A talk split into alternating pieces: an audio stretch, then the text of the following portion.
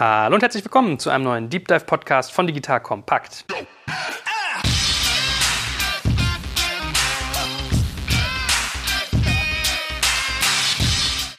Mein Name ist Jörg Kaczmarek und heute geht es mal wieder um das Thema Digitalisierung von großen, großen, großen Unternehmen. Und da habe ich heute niemand Geringeres vor mir sitzen als die Signal Iduna und da ganz oben eingeflogen. Aber ich beschreibe mal kurz für den Zuhörer. Vor mir sitzt ein Mann in weißem T-Shirt und Jeansjacke und er arbeitet aber für einen irgendwie der größten Versicherungskonzerne unseres Landes. Also erstmal herzlich willkommen und bestaunig ja erstmal. Finde ich ja mal positiv. Also ihr habt ja Startup-Spirit offensichtlich. Machst du das an der Jeansjacke fest? Ja, na, das ist also klar, wie man sich kleidet. Zieh dich an für den Job, den du haben willst, nicht den du hast. Ne? So. Ja, genau. Ja. Sagt man doch. Aber stell dich doch mal ganz kurz vor und beschreib, was du genau tust bei euch. Ja, ich bin Johannes Rath, bin CDO der Signal Iduna Gruppe, bin dort verantwortlich für unsere Konzernstrategie, für die Digitalisierung in unserem Kerngeschäft und darüber hinaus auch für unsere Signals-Initiative und Arm und Anker zu unserer Venture Capital Einheit, Signals Venture Capital, genau. So, und jetzt musst du uns mal ein bisschen erzählen, was eigentlich so dein persönlicher Background ist. Ich habe ja mir schon Reisergeschichten erzählen lassen, dass du auch richtig Versicherung verkauft hast, ja? Das stimmt, das stimmt. Was ist mein persönlicher Background? Ja, bin seitdem ich 18 Jahre alt bin in dieser Industrie, in der Versicherungsindustrie, habe dort selber mal Versicherungskaufmann gelernt, habe dann während dieser Ausbildung festgestellt, dass man ganz gut damit auch so sein Ausbildungsgehalt optimieren kann und habe also selber angefangen, Versicherungen zu verkaufen. Habe dann relativ schnell festgestellt, dass das ganz gut funktioniert und habe dann einen großen Kunden damals gewonnen und darüber nachgedacht, Mensch, wie müsste eigentlich eine Versicherung für junge Menschen aussehen, weil ich fand die Branche interessant. Das ist jetzt 17 Jahre her. Ich fand die Branche interessant, aber das waren oftmals Menschen um mich herum, wo ich dachte, naja, also irgendwie motivieren die andere Dinge als mich und habe dann darüber nachgedacht, wie müsste eigentlich eine Versicherung für junge Leute aussehen, habe parallel European Business studiert, immer Vollzeit gearbeitet und dann ist die Idee entstanden, eine Versicherung für junge Leute zu gründen. Das, was man vielleicht manchmal heute als Introtech bezeichnen würde und wir haben dann Siox gegründet als Corporate Startup der Signal Iduna Gruppe und ja, so bin ich in dieses ganze Thema Startup und Corporate aus so einer Vertriebsrolle reingeraten, würde ich mal sagen. Und daraus haben sich dann viele Dinge einfach ein Stück weit entwickelt und habe einfach viel Erfahrung in den letzten 17 Jahren gesammelt.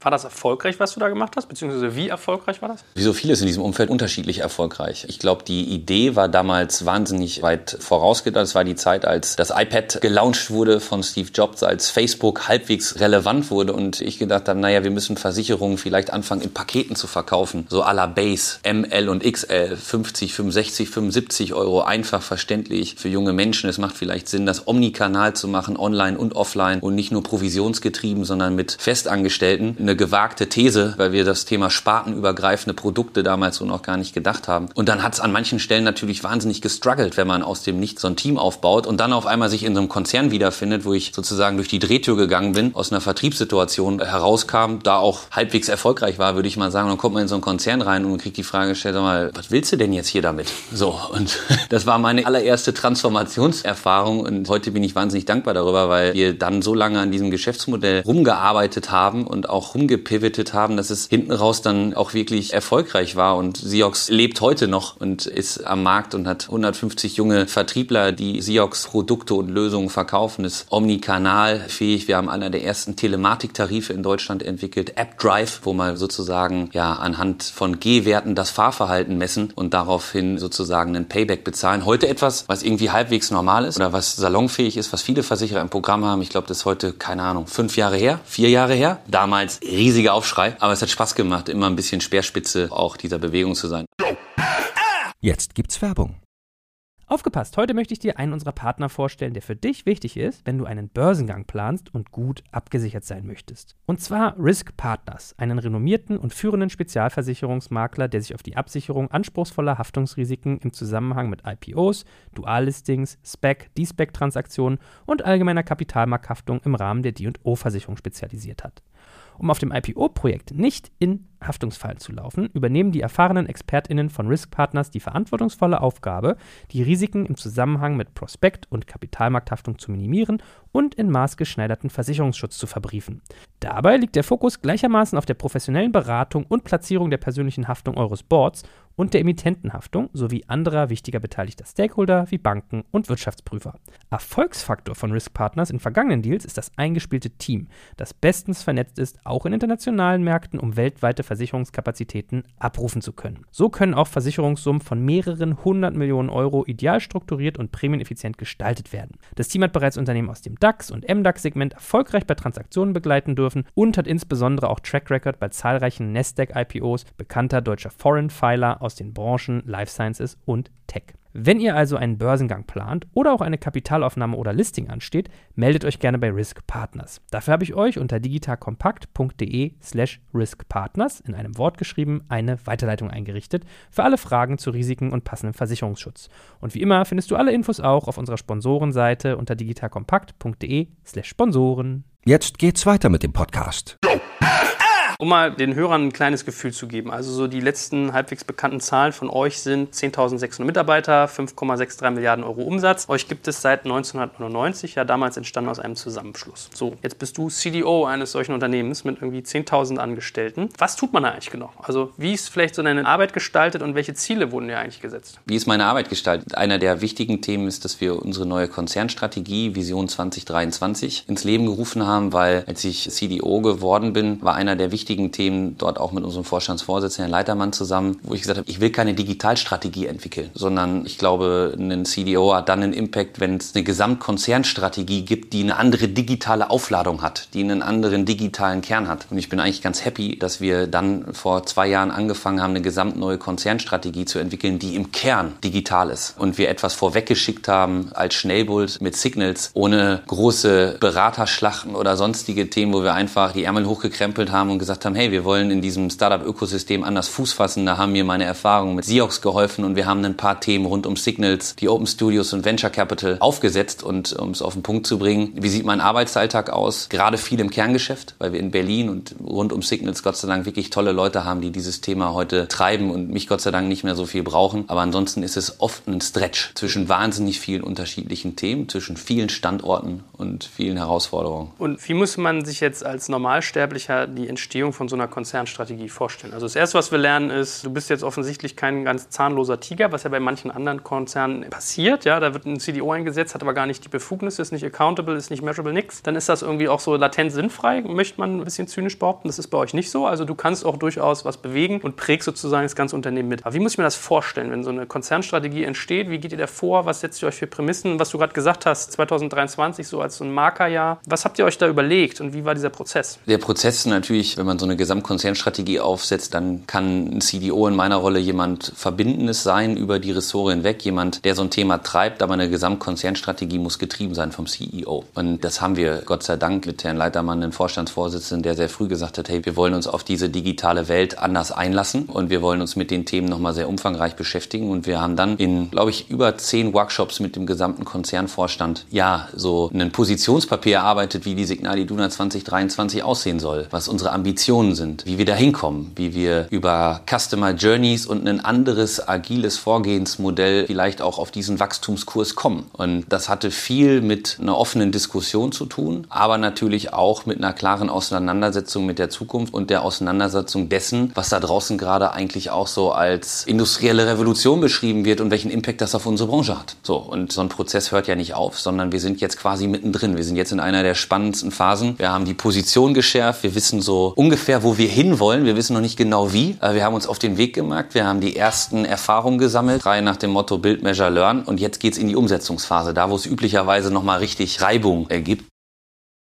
denn so die Grundstoßrichtung davon? Also geht ja ein Stück weit darum, digital kompetent zu werden oder auch digital akteursfähig sozusagen. Macht ihr das mit Blick auf euer Kerngeschäft, das, was ihr bisher tut, dass man darüber nachdenkt, wenn du sagst, du hast gerade sehr viel im Kerngeschäft zu tun, geht es mehr darum, das zu digitalisieren, in neue digitale Wege zu überführen oder denkt ihr auch sehr vermehrt in Neugeschäft? Letztendlich haben wir eine klare Strategie entwickelt, die kommt aus unserer DNA heraus. Wir sind als Signal Iduna einer der größten Versicherer im deutschen Mittelstand, im Handwerk. Und wir haben uns das Ziel gesetzt, unsere Wachstumsziele nicht nur darüber zu erreichen, dass wir, sagen wir mal, breiten Geschäft betreiben, sondern wir wollen ganz klar wachsen in Categories. Also in klaren Kategorien Category Champion werden im Bereich Lebensmittelhandwerk. Hört sich jetzt vielleicht erstmal etwas weit weg an, aber wenn man im Bereich Lebensmittelhandwerk als Versicherung Category Champion werden will und hier auch den Großteil Großteil des Marktes letztendlich versichern will, da muss man vielleicht auch andere Wege finden. Und wir haben eine klare Strategie, die heißt, unseren Kunden auch mehr Lebensqualität zu bringen. Und deshalb wollen wir zukünftig nicht mehr nur Versicherungen verkaufen, sondern auch Lösungen anbieten. Also Mehrwertservices anbieten, mehr Lösungskompetenz aufbauen und damit nicht nur in der Breite, sondern sehr spitz auf die Probleme der jeweiligen Zielgruppe, der Segmente. Die sind nämlich unterschiedlich. Zumindest eine ganze Reihe von Explorationen und Themen gemeinsam mit diesen Zielgruppen gemacht, wo wir herausgefunden haben, dass der deutsche Mittelstand nicht ein Problem hat, sondern dass es einfach sehr unterschiedliche sind. Es gibt Dinge, die sind segmentbranchenübergreifend von Themen wie Fachkräftemangel, aber es gibt auch ganz spezifische Probleme, die halt Bäcker und Lebensmittelhandwerker haben. Und wie können wir die letztendlich eigentlich lösen? So, und da ist auch oftmals dann die Schnittstelle, wo wir dann auch sicherlich den Link und die Verbindung auch zu Startups sehen, weil diese Lösungen wollen wir nicht alle selbst kreieren, sondern ich glaube, da gibt es eine ganze Reihe von super Lösungen, denen vielleicht allerdings dieser super Zugang fehlt zum Mittelstand und den haben wir. Kannst du ein bisschen spezifizieren, wie diese Mehrwertservices aussehen könnten, an die ihr da denkt? Wir haben zum Beispiel in dieser Exploration, wir haben also im Kerngeschäft eine Digital Factory oder sind dabei, eine aufzubauen. Wir haben eine sogenannte Journey gestartet über sechs Monate mit Mitarbeitern aus dem Kerngeschäft, aber auch mit UX-Designern, Researchern. Wir sind gerade in den ersten zwei Monaten zu, glaube ich, über 100 Bäckern deutschlandweit gefahren und haben uns angehört, was ist denen eigentlich wichtig. Und einer zum Beispiel der Kernneeds, die da rausgekommen war, ist zu sagen, so eine durchschnittliche Bäckerei, die hat heute eine Überproduktionsquote. Also, weil sie nicht zur richtigen Zeit das richtige Brot zur Verfügung haben und wir als Konsumenten da draußen gewohnt sind, wenn wir um 20 Uhr in den Supermarkt gehen, dass irgendwie das Croissant noch da ist, dass alles noch da ist. Das führt zu einer Überproduktion von über 13 Prozent. Das heißt, 13 Prozent der Brötchen, die da draußen produziert werden, werden weggeschmissen. Und auf die Frage hin, kann man das nicht zur Tafel geben? Nach unseren Recherchen will die Tafel gar kein Brot mehr, weil sie es gar nicht mehr verarbeiten kann. Das heißt, die Frage ist doch, wenn es zukünftig darum geht, Lösungsanbieter zu sein und einer der großen Painpoints, zum Beispiel für eine Bäckerei, das Thema Überproduktion. Es ist doch die Frage, kann man nicht mit Hilfe von künstlicher Intelligenz, und da draußen gibt es schon ein paar interessante Startups, die sich damit beschäftigen, solche Lösungen schaffen und so kuratieren, dass sie den Bäckereien da draußen helfen, öfter zur richtigen Zeit, am richtigen Ort das richtige Brötchen zu haben. Und damit letztendlich auch den Umsatz zu steigern mit all dem, was dazugehört. Und das ist die Art und Weise, wie wir darüber nachdenken, Produkte und Lösungen zu verbinden und auf eine Zielgruppe zuzugehen, wo man vielleicht vermeintlich sagt, Mensch, was ist denn jetzt hier das Problem? Mal zuzuhören, zu sagen, okay, wir haben dieses spezifische Problem verstanden. Da gibt es noch weitere Probleme, ist einfach ein Beispiel. Aber die gilt es für uns zu lösen, wenn wir als Versicherer nicht mehr nur Versicherer sein wollen, sondern Lösungsanbieter. Also interessanter Gedanke, verstanden. Wollt ihr da Wertschöpfung draus ziehen? Also wärt ihr jetzt zum Beispiel jemand, der sich beteiligt an so einem Bäckerei-Optimierungs-Startup und dann quasi ein Paket anbietet, du kriegst bei uns eine Versicherung plus die Optimierung deiner Prozesse? Oder geht es eigentlich nur darum, dass ihr sagt, wenn meine Zielgruppe quasi optimiert wird, habe ich so oder so einen Gewinn, weil der dann arbeitsfähig ist, marktfähig bleibt und so weiter und so fort? Also wir gucken uns tatsächlich beide Themen an. Also wie können wir vielleicht auf einer Plattform interessante Lösungen kuratieren, die vielleicht für den Mittelstand so gar nicht zugänglich sind. Da kann man mal selber welche bauen. Da kann man aber auch interessanten Startups die Möglichkeit geben, diese Plattform zu nutzen. Das ist ein Thema, was wir uns gerade konkret anschauen. Und natürlich ist dieses Thema Bundling auch eins, was dort sehr interessant sein kann. Aber im Kern steht tatsächlich auch, dass wir daran glauben, dass man nur Category Champion wird in einer Kategorie, wenn man wirklich anfängt, für die Leute Probleme zu lösen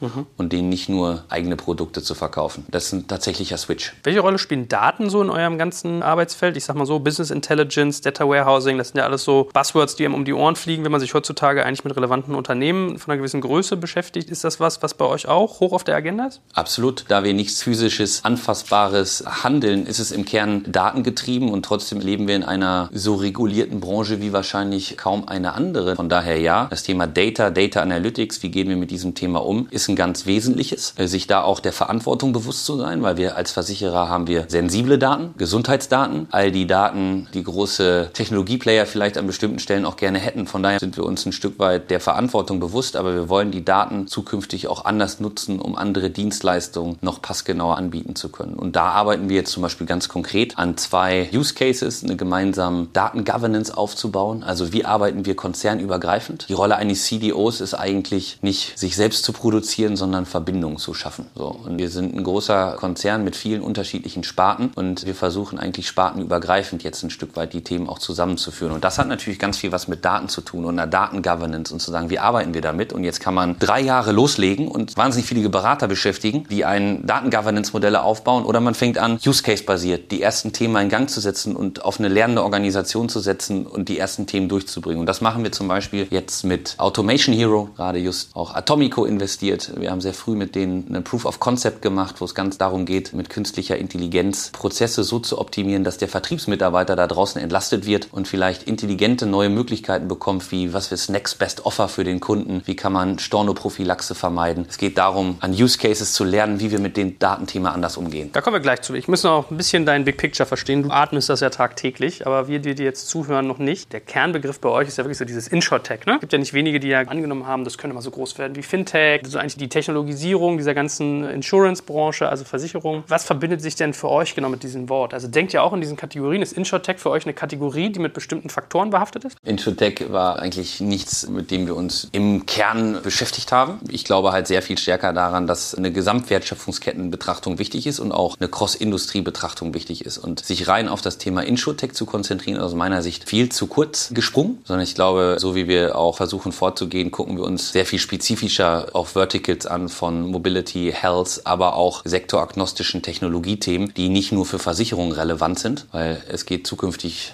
vielmehr auch um Technologie, die nicht nur für Versicherungen wichtig ist. Mhm. Okay, interessant. Hast du trotzdem so Faktoren, was du merkst, wenn du trotzdem in diesem Insurtech-Pool wahrscheinlich ein Stück weit wahrgenommen wirst? Was zeichnet die denn bisher aus? Also wenn du sagst, bei dir kommen regelmäßig Anfragen rein, was zeichnet so ein typisches Insurtech-Startup derzeit aus? Womit beschäftigen sich? In welchen Kategorien denken die so? Erstmal hat sich die Insurtech-Szene in Deutschland in den letzten zwei, drei Jahren wirklich gemacht. Die Frage ist, was bezeichnet man eigentlich als Insurtech? Ne? Ich bin mhm. immer nie so ein Freund von diesen riesigen Bubble-Words und dann verarbeitet man darunter tausend Sachen. Aber wenn man mal so aus den Anfängen guckt, so die Knips und so weiter, dann kann man einfach drei, vier Themen, glaube ich, rausfassen. Ob das ein Clark ist, die ihr Geschäftsmodell immer wieder gepivotet haben, ob das ein WeFox ist, die jetzt eine große Runde gemacht haben, ob das ein Element ist, in dem wir ja als Signal Iduna auch investiert sind, dann ich glaube, dann merkt man halt, okay, die werden ein Stück weit erwachsener, die werden auch in unserer Branche sehr wahrgenommen und sind auch mittlerweile einfach sehr akzeptierte Gesprächspartner und die Branche und die Insurtech-Branche, glaube ich, hat einen sehr viel kollaborativeren Ansatz und es wird wahnsinnig viel zusammen gemacht an vielen Stellen, als das vielleicht so vor drei Jahren oder so das Gefühl war, als man sagte, oh, da kommen jetzt Insurtechs und Versicherungen und wird das jetzt der große Kampf. Ich glaube, der Trend geht eindeutig zur Kooperation und dadurch gibt es, glaube ich, für beide Seiten viele Synergieeffekte. Hilf mir mal zu verstehen. Ich erinnere mich noch, als damals Burkhard Bonello sein Friendsurance aus der Taufe gehoben hat. Also damals wie heute würde ich sagen, ganz gut vernetzter Business Angel, der halt gesagt hat, oh, lass uns mal ein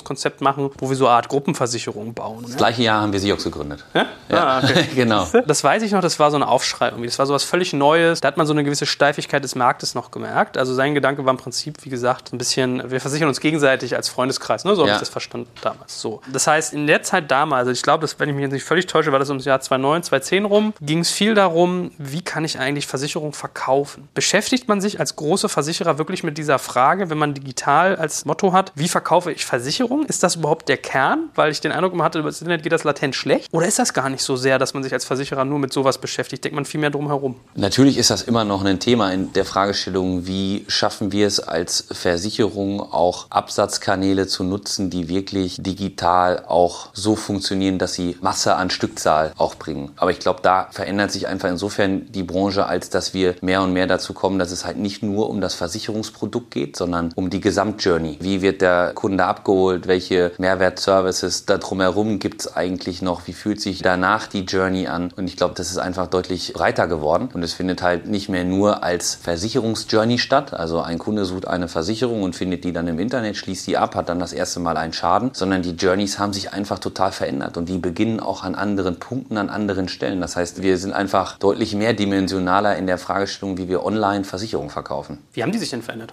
Im Kern, glaube ich, holt man den Kunden heute an unterschiedlichen Stellen ab. Das kann mal im Online-Banking sein, also da, wo der Kunde vielleicht einen Online-Kontakt hat. Das kann in der Art und Weise sein, wenn er irgendwo etwas kauft, ein Handy kauft. Der erste Touchpoint ist, dieses Handy zu versichern. Das kann sein, wenn ich irgendwie das über die Grenze fahre und mir mein Versicherungs-App anzeigt, dass ich mich jetzt mit einer Auslandsreisekrankenversicherung beschäftigen sollte. Aber das kann auch über völlig andere Dienstleistungen sein, die die Eintrittsbarriere nicht so hoch haben wie der reine Versicherungsverkauf. Und aus meiner Wahrnehmung heraus, das verändert sich ein Stück weit. Natürlich klassisch klassische Vertriebskanäle und auch Online-Vertriebskanäle hochzuführen. Aber wir haben lange als Branche auch versucht, unsere Produkte online-fähig zu machen. Und ich glaube, wir kommen mehr und mehr dazu zu sagen, welche Produkte braucht es denn eigentlich, die dann auch online-fähig vielleicht mit ein paar anderen Mehrwertservices wirklich gekauft werden. Als Branche haben wir einfach sehr viel Geld ausgegeben, zu versuchen, unsere Produkte ins Internet zu bringen, die dann wiederum mit Ausnahme sicherlich einer Kraftfahrtversicherung und auch einfachen Produkten wie Hausrat- und Haftpflichtversicherung nicht gekauft wurden. So. Und ich glaube, der Umkehrschluss ist eigentlich zu sagen, welche Art von Produkten und Lösungen müssen wir kreieren und an welchen Stellen müssen die eigentlich wo wie einen Plugin haben, um dann wirklich einen Mehrwert zu haben. Und da, glaube ich, ist einfach ein Switch. Habt ihr denn irgendwie zentrale Hypothesen zum Thema, wie verkaufe ich eine Versicherung in Zeiten der Digitalisierung? Wir glauben stark an dieses Thema Versicherung und Lösung. Also wir glauben daran, dass man nicht mehr nur Versicherung verkauft, sondern Versicherung mit Lösungen verbinden sollte. Wir glauben nach wie vor daran, dass es auch Menschen geben sollte da draußen, die auch in der Lage sind, Ansprechpartner zu sein, empathischer zu sein. Wir glauben aber auch daran, dass eine ganze Reihe von Vertriebskraft heute daran gebunden ist, völlig sinnlose administrative Tätigkeiten zu machen und das, was eigentlich gewollt ist, nämlich sich mit Joel auseinanderzusetzen, empathisch zu spüren, was denn für, die, was für ihn denn gerade wichtig ist, dass dafür einfach mehr Zeit bleiben muss. Und wir glauben sicherlich auch daran, dass ein Teil des Geschäfts sich online verlagern wird, weshalb wir auch eine ganze Reihe von Themen dort ausprobieren. Ist euer Geschäft tauglich für ein Plattformmodell eigentlich? Also es ist ja in sehr, sehr vielen Branchen gerade so, dass sich Plattformen herausbilden, die dann quasi Kundenzugang haben und den in irgendeiner Form steuern. Ist das bei euch auch so oder ist der Markt dafür einfach auch vielleicht ein bisschen zu divers? Ein Plattformmodell ist auch irgendwie so ein riesen Buzzword, ja? Also, ja, hast du recht. Äh, ich pack einen, ich pack einen ins Phrasenschwein. ja, genau. Ich glaube nicht, dass es das eine Plattformversicherungsmodell geben wird, aber dass Versicherungen plattformfähiger werden müssen. Daran glaube ich zutiefst. Und mhm. Äh, dass halt Versicherungen auf unterschiedlichen Plattformen stattfinden werden, in Wertschöpfungsketten sich integrieren werden und dass es damit gerade bei einfachen Produkten wesentlich mehr Commodity wird, 100 Prozent.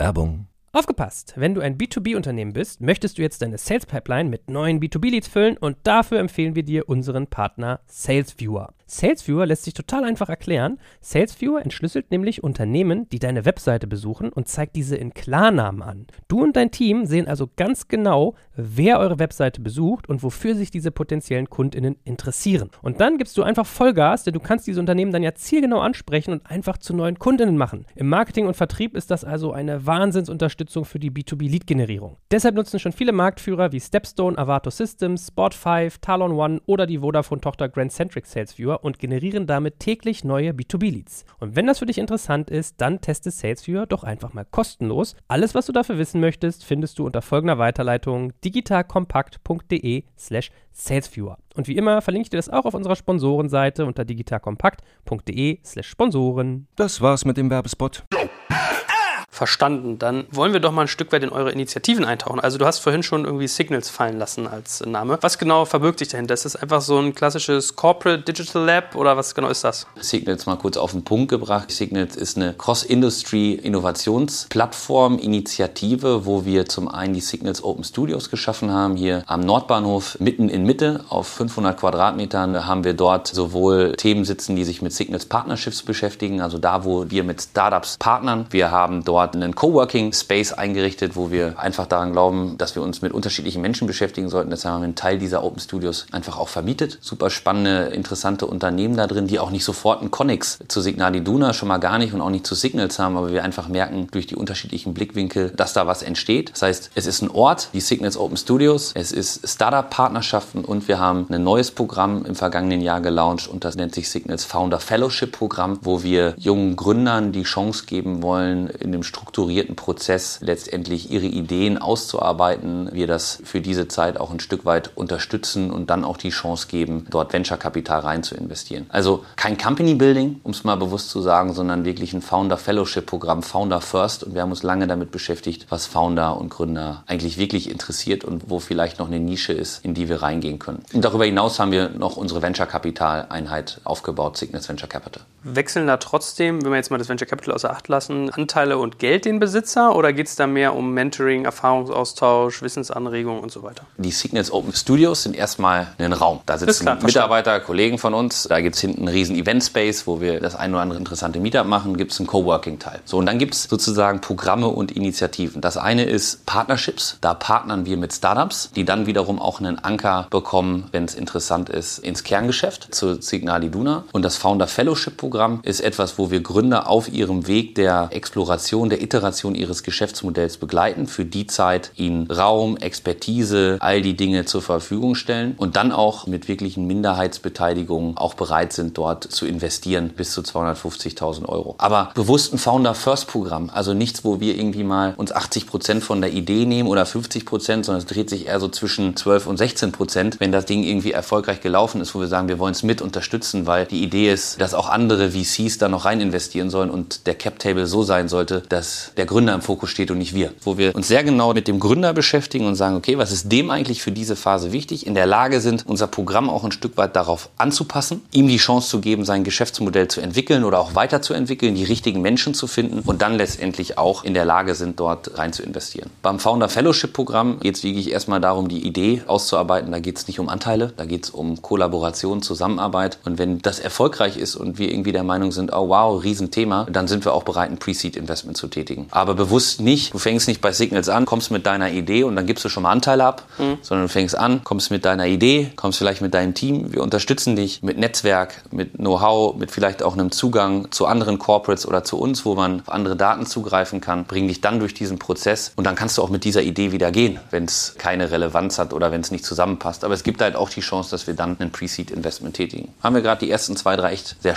spannenden Kollegen dabei. Nevertheless, du hast ja selber gerade gesagt, ich glaube, es gibt so gefühlt jenseits der 100 mittlerweile Digitalaktivitäten von Mittelständlern und Konzernen. Wie schafft ihr es denn, junge Startups von euch zu überzeugen? Ist jetzt nicht so, dass die einen Stein werfen müssen und treffen einen, der sie unterstützt. Ja, ist ja schon immer noch eine Suche. Aber ich sag mal so, als Stratege ist man ja vielleicht auch nicht immer erste Wahl bei Startups. Ja, wie kriegt ihr das hin, dass ihr für die interessant seid? Ich glaube, das Entscheidende war im Nachgang diesen Raum und diesen Ort zu schaffen, der einfach eine einfache Begegnung auch möglich macht. Und dann steht und fällt das nicht mit den bunten Bildchen oder der Initiative, sondern es steht und fällt mit den Menschen, die da arbeiten. Und die, die wir da geholt haben, die heute für Signals stehen, die das mit aufgebaut haben, die Signals heute repräsentieren, das sind einfach oftmals selber Unternehmer oder kommen vielleicht auch aus anderen Initiativen, haben schon eine Menge gesehen. Und ich glaube, die machen letztendlich den Unterschied und die Möglichkeit, wenn es einen Kontakt geben soll zu Signal Iduna, dann ist das möglich. Und ich und wir haben den Impact, das auch in einer kurzen Zeit auch zu machen. Aber es muss nicht entstehen. Ich glaube, es ist ein bisschen weniger Druck versehen. Manche Corporate-Initiativen müssen dann ja wahnsinnig viel strategisch im Kerngeschäft abliefern, sind als Freiheit gestartet und als Bettvorleger gelandet. Und nicht, dass wir das noch nicht sind, aber wir kämpfen, müssen wir eigentlich nicht drum kämpfen, das ist einfach eine akzeptierte Initiative, wo wir sagen, hey, bei all den Themen, die wir im Kerngeschäft machen, bringt Signals auch ein Stück weit was mit an den Tisch, aber es hat auch einfach ein Stück Freiheit. Und die Menschen, die da arbeiten, die sich damit beschäftigen, beschäftigen sich auch mit dir als Startup und nicht mit der Fragestellung, was braucht jetzt das Corporate als nächstes. Mhm. Und das ist, glaube ich, ein wesentlicher Unterschied. Ziemlich leicht gesagt, wesentlich schwieriger umgesetzt. Es gibt so eine Dualität bei dem Thema und zwar das eine ist, schaffst du es, die Corporate PS auf die Startup-Straße zu kriegen? Also kriegst du zum Beispiel Leverage hin, dass du sagst, wenn du gerade gesagt hast, ihr habt Zugang zum Mittelstand zum Beispiel. Ihr könnt Vertrieb, ihr kennt irgendwie die Denkweise von solchen Kunden. Kriegst du das hin auf der einen Seite, dass man quasi den Corporate aktiviert, auf der Startup-Straße Gas zu geben? Und auf der anderen Seite schaffst du es gleichzeitig, dass die Startups nicht komplett ausgebremst werden von diesen ganzen Strukturen, denen sie da auf einmal gegenüberstehen? Boah, ist auch schwer pauschal zu beantworten. Die Wahrheit ist, wir haben wahrscheinlich beides schon gemacht. Wir haben, glaube ich, wahnsinnig tolle Startup-Erfahrungen, wo das Startup auch einen riesen Value-Add, glaube ich, letztendlich davon getragen hat an so einer Kooperation. Aber wir haben gerade in den ersten ein, zwei Jahren da auch viel gelernt. So, wie mache ich ein Onboarding? Wie helfe ich auch jemandem im Kerngeschäft, der vielleicht sonst mit ganz anderen Dienstleistern zusammengearbeitet hat? Dafür ist übrigens so ein Future of Work Programm da, dass man da Kollegen auch im Kerngeschäft die Chance gibt, auch mitzubekommen. Wieso arbeiten die da eigentlich anders? Wieso arbeiten die agile? Warum muss ich mich da in einen Daily einwählen? Wie funktioniert das? Ich glaube, da muss man einfach auch die Möglichkeit bieten, auch Leuten im Corporate da eine Brücke zu bauen und nicht einfach vorauszusetzen, es ist jetzt hier so in unserem Startup-Ding, sondern da sehen wir uns auch ein Stück weit als Moderator. Also was ich wahrgenommen habe, ist, wenn man, glaube ich, gleichgerichtete Interessen hat, wenn man relativ früh miteinander in so einer Kooperation geklärt hat, so was sind die drei, vier wesentlichen Punkte, die wir zusammen erreichen wollen und nicht 20? Was ist der ROI? Also was ist der Return on Invest, den wir uns irgendwie gegenseitig erwarten? Was ist das Team? Wer ist auch wirklich verantwortlich? Was sind die Touchpoints, an denen wir sozusagen auch Erfolg messen? Und wie ist sowohl das Startup als auch das Corporate in der Lage, klare Verantwortlichkeiten dafür zu schaffen, zu sagen, hey, das ist jetzt der Tim und das ist der Alex und die beide rocken jetzt das Programm zusammen. Und ich glaube, immer dann, wenn die Dinge möglichst konkret sind, kann man großartige Dinge gemeinsam vollbringen und dann hat es einen riesen Impact, glaube ich, sowohl für das Corporate als auch für das Startup. Lass uns doch mal den Venture Capital Arm noch ein Stück weit verstehen. Was ist denn eure Investmentstrategie? Wonach schaut ihr denn? Was muss gegeben sein, damit eine Beteiligung für euch interessant ist? Wir haben grundsätzlich zwei Investmenthypothesen oder zwei Investmentthesen Thesen, nach denen wir arbeiten und ausgerichtet sind. Wir haben Signals Venture Capital vor rund anderthalb Jahren gegründet. Wir haben 100 Millionen Fonds allokiert und haben also ein Team aufgebaut, was erstmal grundsätzlich eher aus dieser VC-Szene kommt und nicht so sehr aus dieser CVC-Szene, um letztendlich auch einen Ansatz zu entwickeln, auch Venture-Kapital anders aus einer Corporate-Sicht herauszumachen. Aber die Frage konkret zu beantworten, was sind die zwei Thesen? These Nummer eins ist, wir investieren, wir nennen es Wave 2, in Technologiethemen, sektoragnostische Technologiethemen, die müssen jetzt nicht unbedingt einen Kerngeschäftsfokus haben. Was heißt nicht unbedingt? Üblicherweise haben die gar keinen oder nur wenig, haben keinen Kerngeschäftsfokus, sondern sind Technologiethemen, in die Signals Venture Capital investiert. Um mal zwei Beispiele zu nennen, wir haben zwei Investments getätigt in dem Umfeld. Automation Hero von dem Gründer Stefan Groschopf, eine künstliche Intelligenz, die sozusagen ja das ganze Thema Prozessautomatisierung insbesondere Richtung Sales-Organisation verbessert. Dort gemeinsam mit Atomico, Baidu, Cherry Ventures und Comet Labs investiert. Übrigens ein super Case, auch für den Proof of Concept und kann ich gleich noch mal ein bisschen was zu erzählen. Dann haben wir investiert dort in Clarisight, gemeinsam mit Techstars, ist ein Marketing-Automatization-Tool. Also Themen Technologie, Investments, die einen Impact natürlich irgendwann auch auf unser Geschäft haben können, aber es nicht unmittelbar brauchen. Ganz wichtig, ROI steht bei diesen Investitionen im Fokus und dann vielleicht in Value Add. Die zweite Investmentthese, unter der wir investieren, das ist Wave One, wie wir sie nennen. Das sind Enablement Technologies, also das sind Technologiethemen, in die wir investieren, die uns näher dazu bringen,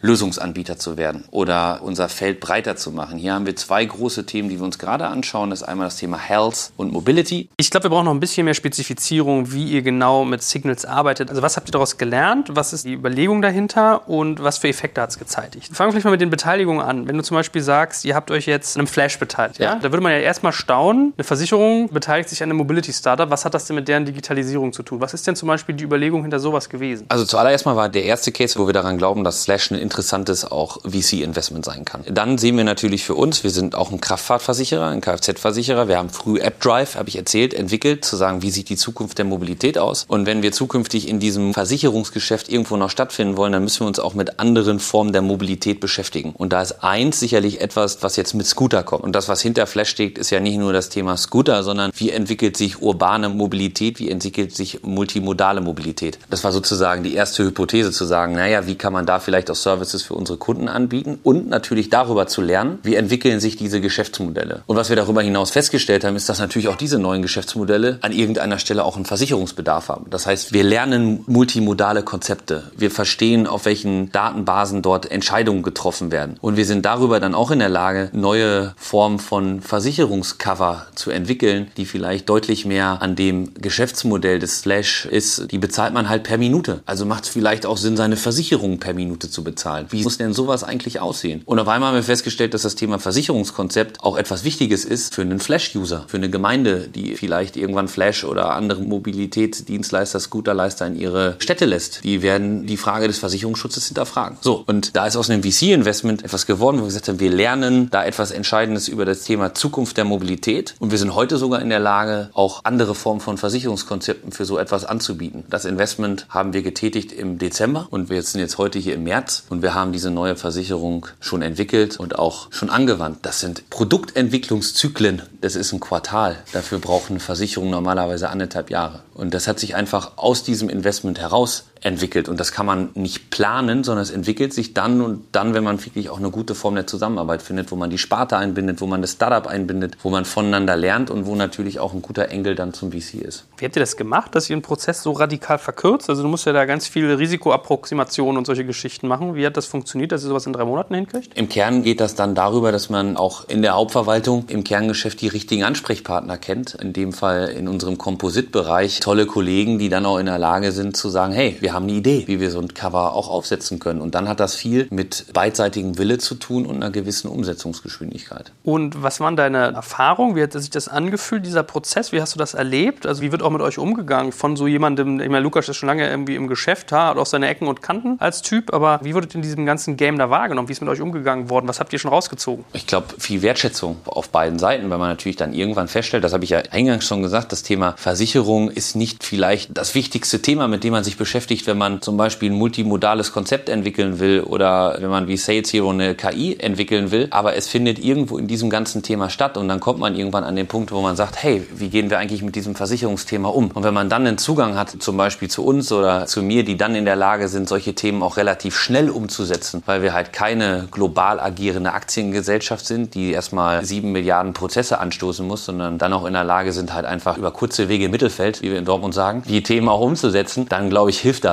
dem Startup und dann hilft das der Organisation und das macht Sinn. Wenn du schon Sales Hero vielfach erwähnst, ist ja offensichtlich auch was, worauf ihr stolz seid. Beschreib doch mal, was da genau passiert ist, was ihr mit denen gemacht habt, wie sich das entwickelt hat. Sales Hero war einer der ersten Investments von Signals Venture Capital und von dem Gründer Stefan Großschupf, der auch schon Datamare und Hadoop gegründet hat. Und wir waren einer der ersten Cases dann, nachdem Signals VC investiert hat, haben wir sozusagen im Kerngeschäft gesagt, Mensch, könnte interessant sein, dieses Thema künstliche Intelligenz und wie automatisiert man Prozesse Richtung einer Sales Unit Force nach vorne, also zu hin zu unseren Agenturen tun. Wir haben dann ein Proof of Concept gemacht, relativ schnell, weil, glaube ich, die Sales Hero sitzt ja auch in San Francisco. Die Amerikaner machen schon auch nochmal sehr viel ROI-drivenere POCs, also in diesem Proof of Concept sehr schnell aufgesetzt, haben dann anhand von drei Use Cases validiert, welchen Impact die Sales Hero Plattform letztendlich für uns haben könnte und wo sozusagen der Mehrwert drin steckt. Also eins zum Beispiel, was wir validiert haben, war die ganze Frage von Next Best Offer. Also kann man eigentlich auf einer Datenbasis ermitteln, welches vielleicht das nächste Produkt sein sein soll, was ein Kunde kaufen will und haben das dann gemeinsam validiert, spannende Ergebnisse dort rausgearbeitet. Und das hat jetzt letztendlich dazu geführt, dass wir nach dem POC jetzt auch mit Sales Zero wirklich in eine größere Zusammenarbeit gehen. So und das hat sich so entwickelt, das war aber nicht so geplant. Und ich glaube, dann fängt es an, dass diese Themen miteinander funktionieren, dass vielleicht Signals Venture Capital ein Investment getätigt hat nach ganz klaren VC-Regeln, Sales Hero aber vielleicht Interesse an einer Partnerschaft hat und wir irgendwie merken, okay, da kann was sein, was Sinn macht, Signals Partnerships die Brücke schlägt legt zum Kerngeschäft und das Startup einen Moment lang dabei unterstützt, es in das Kerngeschäft hinein zu guiden, dass da nicht auf einmal zwei Welten aufeinandertreffen. Wir die richtigen Menschen im Kerngeschäft identifizieren, die auch Lust darauf haben, so ein Proof of Concept in so einer kurzen Zeit zu machen. Und dann sind wir in der Lage, so ein Thema wiederum nach einem Proof of Concept auch in die Kernorganisation jetzt zu überführen und da die nächsten Themen zu machen. Das finde ich ist eigentlich so ein Lifecycle, der klappt nicht immer, aber wenn er mal klappt, dann hat er natürlich einen wirklichen Hebel, sowohl für uns als auch für das Startup. Und sowas kann man natürlich auf dem Reißbrett riesig planen oder man muss es halt ein paar Mal ausprobieren. Und wie gesagt, das hat jetzt hinten heraus gut funktioniert. In einigen Themen klappt das natürlich auch nicht, aber ich glaube, darin steckt einfach wahnsinnig viel Potenzial. Wenn sich jetzt jemand wiederfindet in dem, was du gerade beschrieben hast, möchte jetzt an euer Geld, ja, was sind da die Standards? Also welche Ticketgröße habt ihr, welche Phase? Also wir investieren üblicherweise so Post-Seed ab Serie A und dann im Schnitt so zwischen 1 und 5 Millionen Euro. Das ist so die Ticketgröße, in der wir unterwegs sind und genau, sind dort gerne ansprechbar für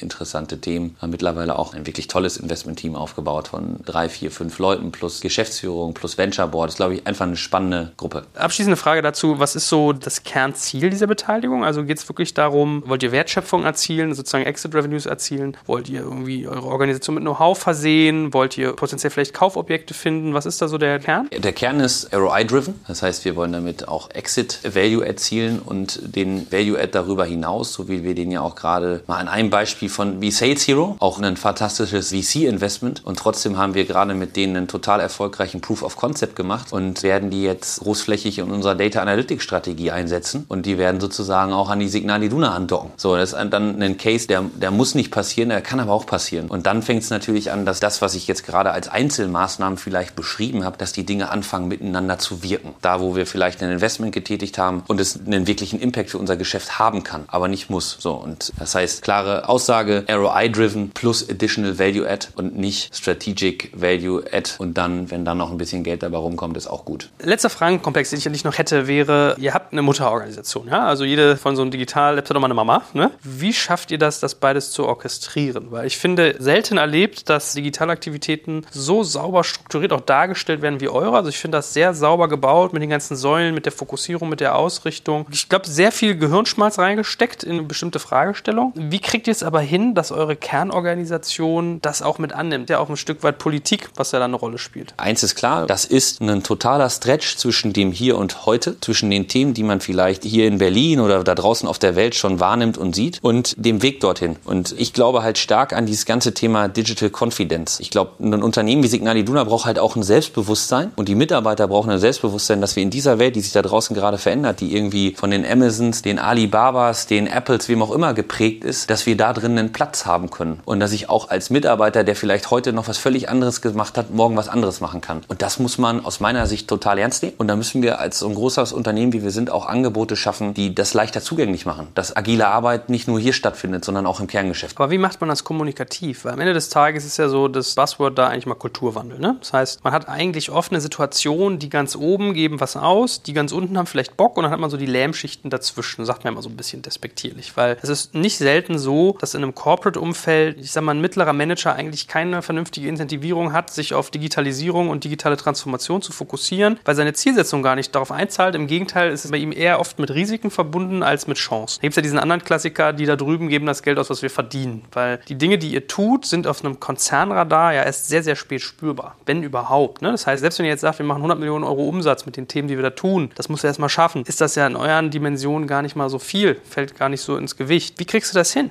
Also nochmal, du hast ja sehr stark auf das Sickness-Thema referenziert. Meine Hauptaufgabe ist ja, sagen wir mal, zu 70, 80 Prozent die Transformation des Kerngeschäfts. Und da geht es darum, die Prozesse im Kerngeschäft zu verändern. Dort dafür zu sorgen, dass wenn man uns eine E-Mail schreibt, wir nicht mit einem Brief antworten. Dass wenn wir Lösungen für die Zielgruppe bauen, dass die auch wirklich relevant werden. Und da findet auch die Transformation statt. Ja, Signals wird seinen Beitrag leisten, aber der Kern der Transformation findet ja auch im Kerngeschäft statt. Und da müssen wir halt auch neue Themen, neue Möglichkeiten der Zusammenarbeit, neue Räume in agilen Prinzipien. Das Thema Leadership muss sich verändern. Du hast gerade von Incentivierung gesprochen. Das ist einfach eine unglaubliche Fülle an Einzelmaßnahmen, an Themen, die man orchestrieren muss, die in die richtige Richtung gehen. Ich glaube, deswegen tut sich auch jeder Konzern damit so schwer, weil es völlig normal ist, wenn du aus einer Historie, einer Vergangenheit kommst und irgendwie so ungefähr weißt, wo das Zielbild ist oder wo du da so hin willst, dann ist der Weg dahin halt die Herausforderung, nicht das Zielbild zu beschreiben. Und der liegt halt in vielen kleinen Themen, wo man sich gegenseitig unterstützt, wo man halt mal Verantwortung nach vorne delegiert, wo man vielleicht dem Kollegen links und rechts ihn mehr unterstützt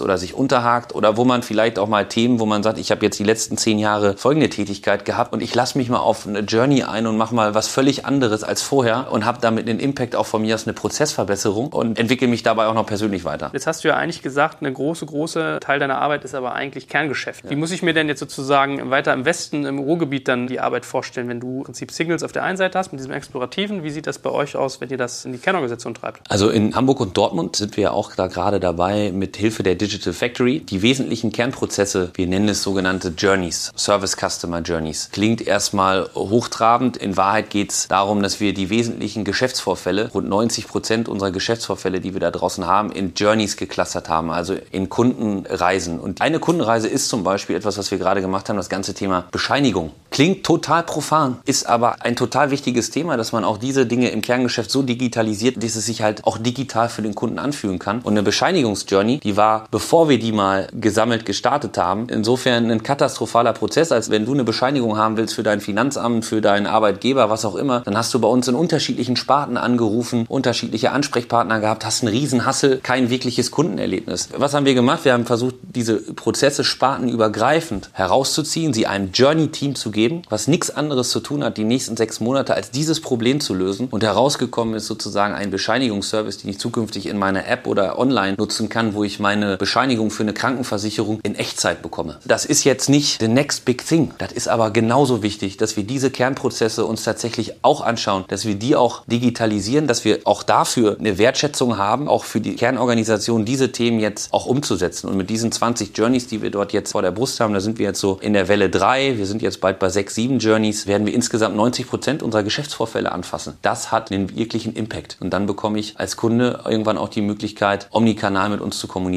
Mhm. Und wenn ich eine E-Mail schreibe, kriege ich eine E-Mail zurück. Und wenn ich eine Chat-Funktion starte, dann kann ich auch mit dem chatten. Und wenn ich eine Bescheinigung haben will, dann will ich die jetzt, jetzt in diesem Moment. Und dann muss die auch in Echtzeit verfügbar sein und nicht erst per Post kommen. Also ich sag mal so ein Stück weit digitale Hausarbeiten machen, was viele ja. Leute als Commodity ja. empfinden, was ja. aber bei der Konzerngröße und Vielfalt gar nicht so trivial ist. Genau, muss man auch machen und muss man auch lieben. Wie geht man da vor? Also wie schafft man das, wenn du sagst, ihr habt so ein Journey-Team, das ist ja ein ganz passender Begriff eigentlich, ne? eine Reise durchs Unternehmen sozusagen, die ihr macht einmal, um sie dem Kunden zu ersparen. Genau. Genau. Wie, wie muss ich mir sowas vorstellen? Das musst du dir so vorstellen. Wir haben übrigens auch in unserem Coworking Space haben wir ein Journey-Team aus internen und externen Mitarbeitern. Das sind UX-Researcher, das sind UX-Designer, aber es sind halt auch interne Kollegen, die heute in den Fachbereichen sind, die heute in der IT sind, die wir mit einem ganz klaren Problem zu sagen, löst das Thema Bescheinigungsservice und nicht direkt in der Breite, sondern in der Spitze, baut in sechs Monaten ein MVP, der dieses Problem löst, dass ich beispielsweise in Echtzeit eine Bescheinigung bekomme. Die gehen dann über eine ganz klare Methodik, Double Diamond, Design Thinking mit klaren Involvement des Kunden vor und bauen dann in einer relativ kurzen Zeit einen MVP, der dann wiederum in der nächsten Phase der Journey skaliert werden kann. Hört sich erstmal für wahrscheinlich all deine digitalen Zuhörer jetzt nicht riesig spektakulär an, ist aber in der Art und Weise, wie ein Großkonzern Prozesse bearbeitet, ein totaler Switch, indem man nämlich spartenübergreifend, ressortübergreifend Menschen zusammennimmt, ihnen Verantwortung übergibt, sie mit vielleicht anderen Kompetenzen zusammenbringt, wie UX-Researchern oder Designern oder was auch immer und sie ein konkretes Problem lösen lässt. Und da merken wir zumindest in den ersten Phasen, dass das einfach eine ganz andere Form von Umdrehung und Umsetzungsgeschwindigkeit hinbekommt. Und das muss man halt auch im Kerngeschäft machen. Ich finde das gar nicht so trivial.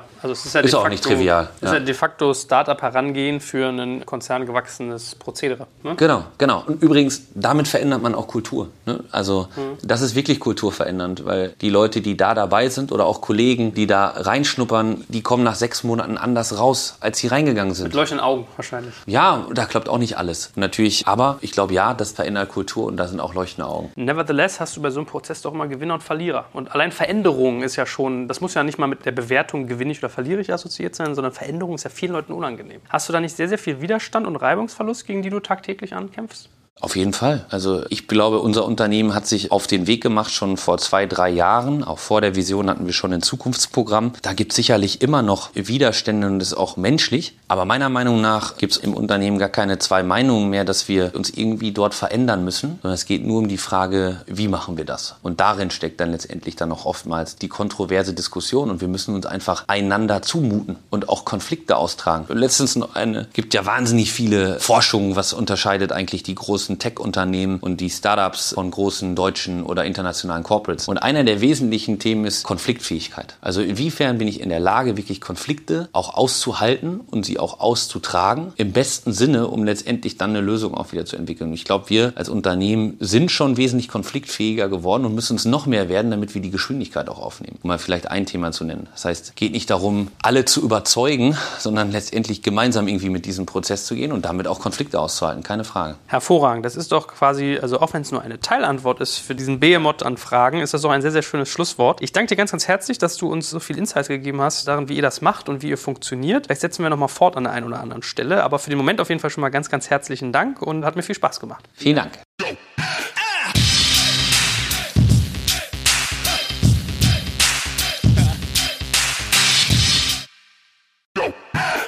Jetzt kommt ein kleiner Werbespot. Aufgepasst! Heute habe ich etwas Besonderes für dich. Spendit. Der Benefits-Anbieter aus München hat sich nämlich vorgenommen, Benefits für Arbeitgeber und Arbeitnehmende so attraktiv wie möglich zu machen und die Teammotivation auf ein neues Level zu heben. Dabei will Spendit vor allem eins. Benefits für alle zugänglich und demokratisch gestalten. Egal ob in großen oder kleinen Unternehmen, ob in der Stadt oder in ländlicheren Regionen, ob für Mitarbeitende im Tag- oder Nachtdienst, Mitarbeiter-Benefits von Spendit sind enorm flexibel und unabhängig von Ort und Zeit. Und mit Produkten wie der Spendit Card, Lunchit und Mobility bringt Spendit frischen Wind in die Welt der Mitarbeiterleistungen und setzt auf digitale Lösungen statt Papiergutscheine. Das Spannende für Arbeitgeber und Mitarbeitende, die Benefits sind steueroptimiert. Das bedeutet nicht nur echte Einsparungen für dein Unternehmen und den Lohnnebenkosten, sondern auch mehr Netto vom Brutto für deine Mitarbeitenden. Das sind Gehaltsextras, die deine Mitarbeitenden wirklich brauchen und schätzen werden. Also, wenn du auch die Mitarbeiterbindung in deinem Unternehmen stärken willst, dann schau unbedingt mal bei digitalkompakt.de slash spendet vorbei und hinterlasse einen Gruß von mir. Und wie immer findest du alle Infos auch auf unserer Sponsorenseite unter digitalkompakt.de slash Sponsoren. Werbung Ende.